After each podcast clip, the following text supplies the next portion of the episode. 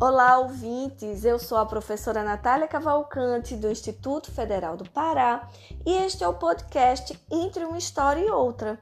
Nesta temporada, estudantes do ensino médio integrado do curso de Desenvolvimento de Sistemas do Campus Belém produziram episódios sobre os povos antigos da Ásia e da África e os mais diferentes aspectos de suas culturas.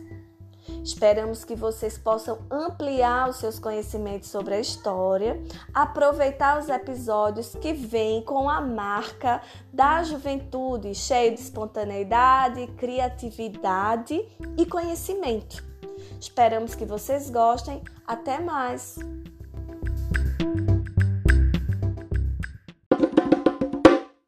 Oi, pessoal, aqui é Gabriel Gomes, junto com a Daniela Pina, e esse é o podcast Entre uma História e Outra. E no episódio de hoje nós vamos falar sobre o matriarcado africano. Senta aí, pega o fone de ouvido, prepara uma pipoca bacana, porque isso vai ser um podcast que vai mudar a tua vida. Você com certeza já ouviu falar sobre as rainhas africanas. Cleópatra, Ninfetite, Rainha de Sabá são alguns exemplos de mulheres poderosas que foram registradas na história. Infelizmente, apesar de na história africana oficial dar pouca evidência ao protagonismo feminino, existiram diversas personalidades femininas que exerceram poder político nas sociedades africanas e é a partir da conquista muçulmana do Maghreb ou conquista árabe em 647 que se estabelece a primeira escravidão de base racial da história. Sendo assim, é fundamental identificar a verdadeira origem dos problemas que assolam as mulheres africanas do continente e é de extrema importância estudarmos a fundo, o que não será o caso deste podcast. Faremos um resumo e, caso vocês queiram, podemos pensar em mais episódios sobre o tema. A origem do problema de subordinação feminina tem cor e ela é branca. E é contra esse sistema de supremacia branca que devemos lutar, e não contra o patriarcado, machismo, sexismo e misoginia separadamente. Baseado nos estudos do grande historiador e antropólogo senegalês Cheikh Anta Diop, o regime matriarcal africano prevê, abre aspas, colaboração e o desenvolvimento pleno e harmonioso entre os dois sexos, apresentando uma certa preponderância da mulher na sociedade, devido às condições econômicas de origem que de todas as maneiras é aceitada e inclusive defendida pelos homens. Fecha aspas.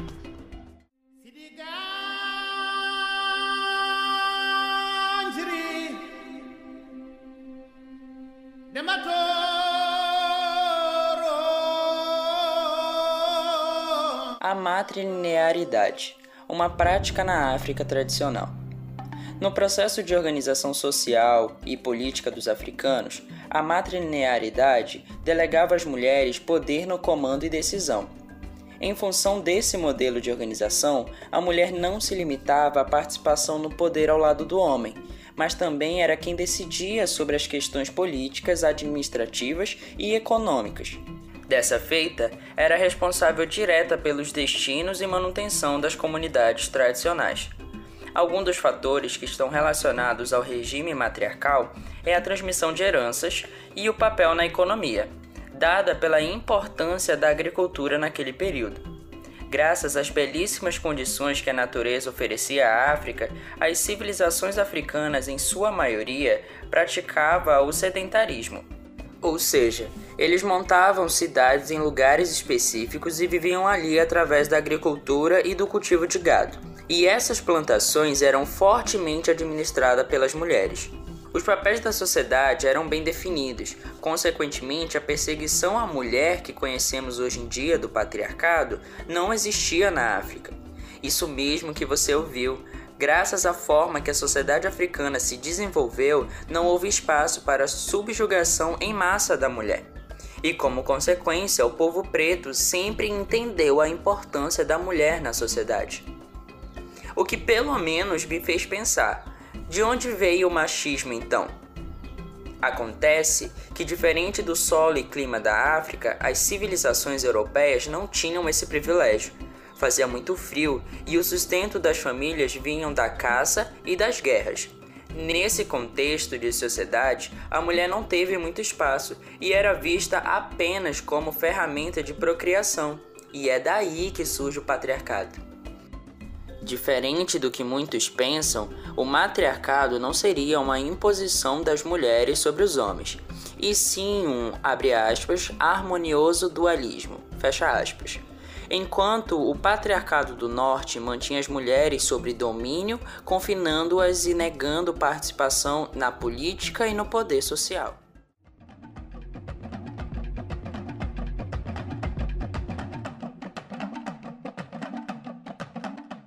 Candaces, a história das rainhas pretas de Kush. Está gostando? Se prepara para a história de uma Candace africana chamada Amenírenas, também referenciada como Ameniras. Rainha mãe de Meroé, detentora do título de Candace.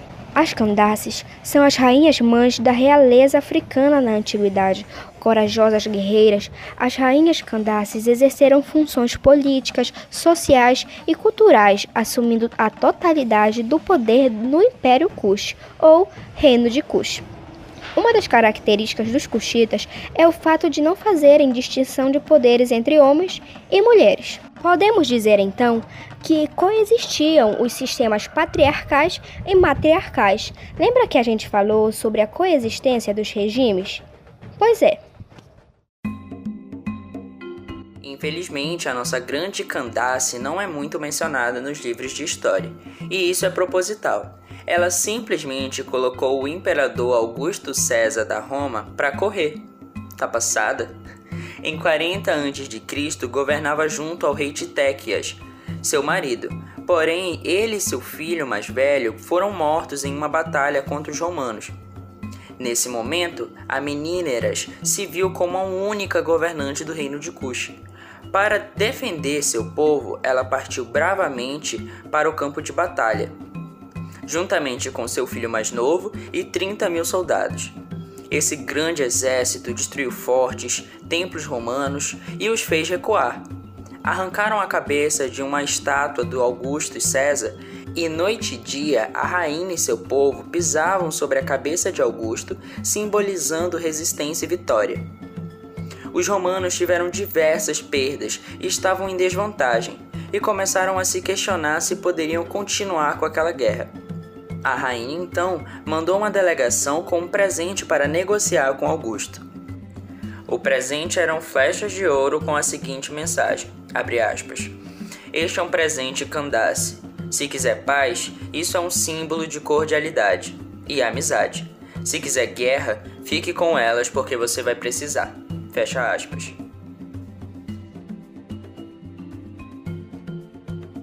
E aí, se arrepiou? Ainda tem muito a ser discutido sobre essas grandes mulheres e os benefícios que elas nos deixaram, mas isso fica para uma próxima história. Gostou do conteúdo?